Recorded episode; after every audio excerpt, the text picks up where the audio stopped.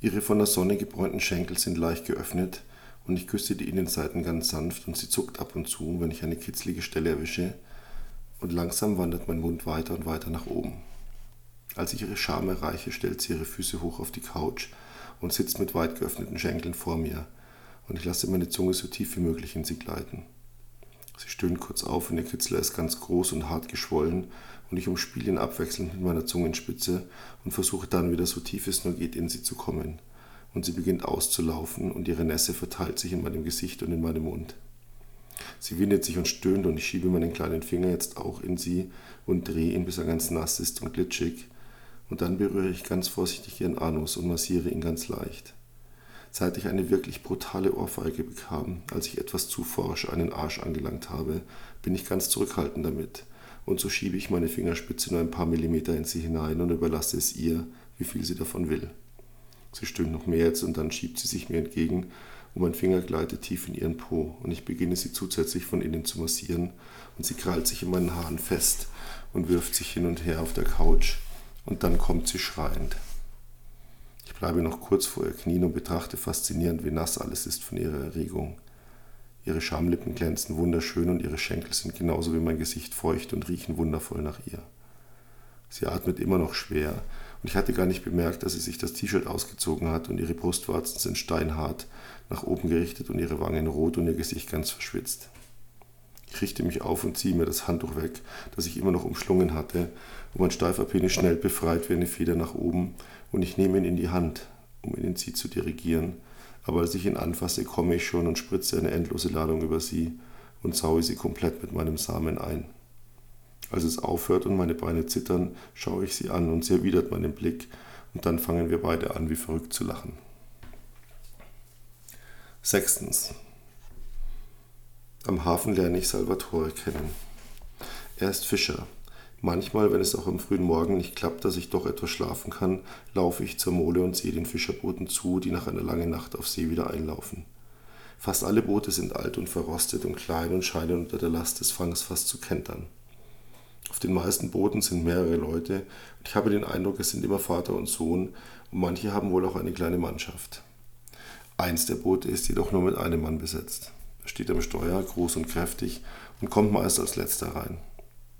Ich sitze auf einem Poller, rauche und lasse die Szenerie auf mich wirken, als er mich anspricht. Wollen Sie Fisch kaufen?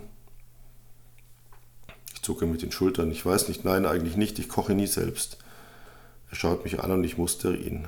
Sein Alter ist undefinierbar, sein Gesicht sieht aus wie aus Leder, besonders zähes Leder, tiefe Furchen konserviert von Salz und Wind und einem vermutlich schon sehr langen Leben. Nur seine Augen sind jung. Sie blicken mit einer Klarheit umher, flink und eindringlich, als kennten sie in Sekundenschnelle alles und jeden. Er überlegt kurz, dann fragt er mich, wollen Sie mal einen probieren? Ich verstehe nicht, was er damit meint und blicke ihn fragend an. Kommen Sie, ich grille uns ein paar Fische. Frischer kriegen Sie die nirgends. Ich zögere kurz, zu skurril ist die Situation, aber dann zucke ich wieder mit den Schultern und klettere zu ihm an Bord. Das Boot ist größer, als es aussieht. Eine kleine Treppe führt nach unten und ich sehe eine Art winzigen Schlafraum. Scheinbar wohnt er auf seinem Schiff. Die Fangbehälter sind randvoll mit allerlei Fischen und an Deck kugelt ein kleiner Grill vor sich hin, den ich von der Mole aus gar nicht bemerkt hatte. Er wählt ein paar aus und zeigt sie mir und ich nicke anerkennend. Willst du sie ausnehmen? fragt er mich und ich schaue ihn blöde an und er lacht. Ein raues Lachen. Wie aus einem Film und er schüttelt den Kopf und grinst. Du lebst noch nicht lange am Meer, oder? Nein, noch nicht sehr lang. Willst du es lernen? Ich nicke und dann zeigt er mir, wie man den Fisch ausnimmt. Und zuerst finde ich es eklig, aber dann reiße ich mich zusammen, denn eigentlich sollte man alles, was man isst, auch selbst zubereiten können, und plötzlich beneide ich ihn. Um sein Leben, das er in meiner Vorstellung führt, den festen Rhythmus, den er hat, den ihm das Meer und die Gezeiten vorgeben und dem er folgt. Er hält mir den zweiten Fisch hin und während ich unter seinem kritischen Blick beginne, ihn aufzuschneiden, greift er hinter sich und holt eine Flasche Wein hervor und zwei Gläser und schenkt uns ein. Dann grillt er die Fische, reibt sie dazu nur mit etwas Olivenöl ein, gibt ein paar Kräuter und etwas Salz hinzu. Sie schmecken herrlich. Und wir essen und trinken seinen Wein und für einen Moment vergesse ich meine Gedanken und sitze mit diesem Fremden, der mir so seltsam vertraut scheint, auf einem schaukelnden Boot, esse und genieße den Wein. Er stellt keine Fragen, woher ich komme und warum ich ausgerechnet hier gelandet bin. Und eine Weile schauen wir aufs Wasser und sprechen gar nichts. Irgendwann frage ich ihn, wie es ist, nachts draußen auf dem Meer.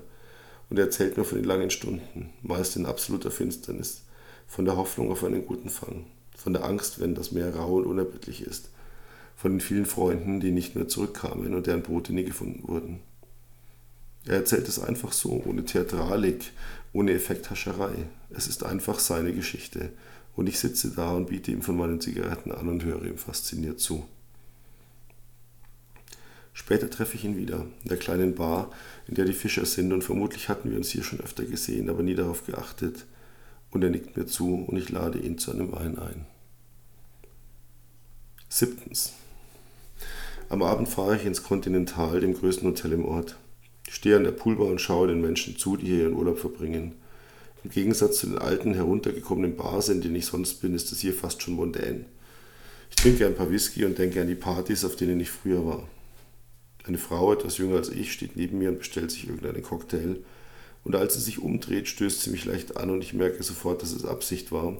Und vermutlich reist sie alleine und sucht ein Abenteuer. Ich mustere sie flüchtig. Sie ist attraktiv hochgewachsen, aber mit trotzdem großen Brüsten.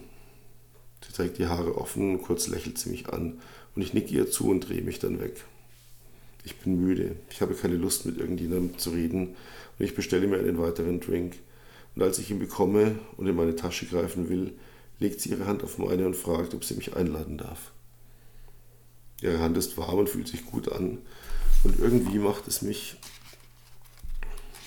plötzlich heiß, dass sie sich nicht hat abweisen lassen.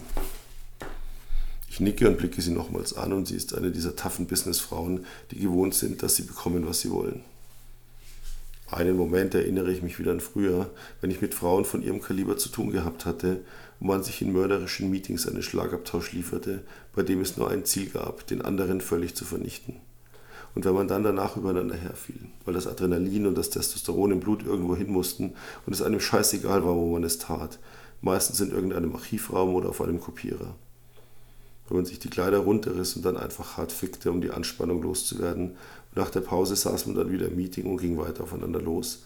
Aber nicht mehr ganz so aggressiv jetzt, weil man ruhiger war nach der kurzen Nummer. All das ging mir in Sekundenbruchteilen durch den Kopf, wie ein Film, den man schneller laufen lässt. Und während sie mich erwartungsvoll ansieht, nicke ich nochmals und sage, das ist ganz reizend von Ihnen. Sie entspannt sich, einen Moment hatte sie wohl befürchtet, noch eine Abfuhr zu bekommen. Und dann hebt sie ihr Glas, wir prosten uns zu und während jeder einen Schluck nimmt, suchen ihre Augen die meinen. Und sie blickt mich an, verführerisch. Aber ich merke, dass sie unsicher ist. Und ich frage mich, warum. Und dann fällt mir ein, dass sie versucht, mich einzuordnen. Und scheinbar findet sie keine Schublade für mich. Und damit ist sie nicht gewohnt umzugehen. Normalerweise kann sie ihr Gegenüber in Sekunden einschätzen. Aber bei mir bleibt sie hängen und dann trinkt sie einen tiefen Schluck und lächelt mich an und dann folgt der übliche Smalltalk, der mich bis zum Erbrechen langweilt. Und während sie noch versucht, einen Übergang zu finden, frage ich sie einfach, ob sie ficken will. Sie verschluckt sich fast in ihrem Cocktail. Zu ungewöhnlich ist es für sie, dass man die Regeln so verbiegt. Und ihre Wangen werden leicht rot und während sie noch nach einer Antwort sucht, winke ich dem Kellner und lasse ihm eine Flasche Wodka geben. Und dann nehme ich sie einfach an der Hand und ziehe sie in Richtung der Aufzüge. Eine Szene fällt mir ein von früher, als ich mit Sheila auch im Aufzug war, um aufs Dach zu fahren. Und, wie damals, ist es jetzt auch kurz peinlich und ich öffne die Flasche und wir trinken daraus. Und dann sind wir in ihrer Etage und ich nehme den Zimmerschlüssel aus der Hand und schließe auf. Das Zimmer ist das übliche hässliche Fünf-Sterne-Standardzimmer und nur der Mond, der es in ein fast mystisches Licht taucht, macht es besser. Und ich drehe mich zu ihr um und sie lehnt sich mit dem Rücken an die Zimmertüre und wir küssen uns. Sie riecht gut und frisch und irgendwie ist mir alles zu bieder, zu routiniert, zu sehr Wiederholung. Und fast will ich gehen, da fällt mir der Wodka wieder ein und ich frage sie nach Eis und Gläsern und sie zeigt auf die Minibar und entschuldigt sich kurz und verschwindet im Bad.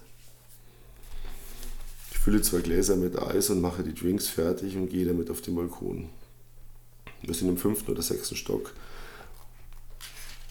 Man kann weit aufs Meer blicken und ganz unten ist der Pool und die Menschen sehen aus wie Miniaturen. Sie steht plötzlich neben mir, ich habe sie nicht kommen hören und sie nimmt das Glas, das ich hingestellt habe, und trinkt einen kräftigen Schluck. Dann lächelt sie schief und trinkt nochmal, und als ich mir eine Zigarette anzünde, sagt sie, ich habe nicht ganz so viel Übung in solchen Dingen, wie du vielleicht merkst. Und wieder werden ihre Wangen ein wenig rot und damit weicht die Szene noch einmal ab von der üblichen Routine und ich muss lächeln. Und dann ziehe ich sie an mich und halte sie im Arm. Und wir trinken unseren Wodka und schauen dem Meer zu und langsam verdrängt der starke Alkohol alle Gedanken. Und ich merke, dass auch sie ihre Anspannung verliert. Und ab und zu wirft sie meinen Blick zu.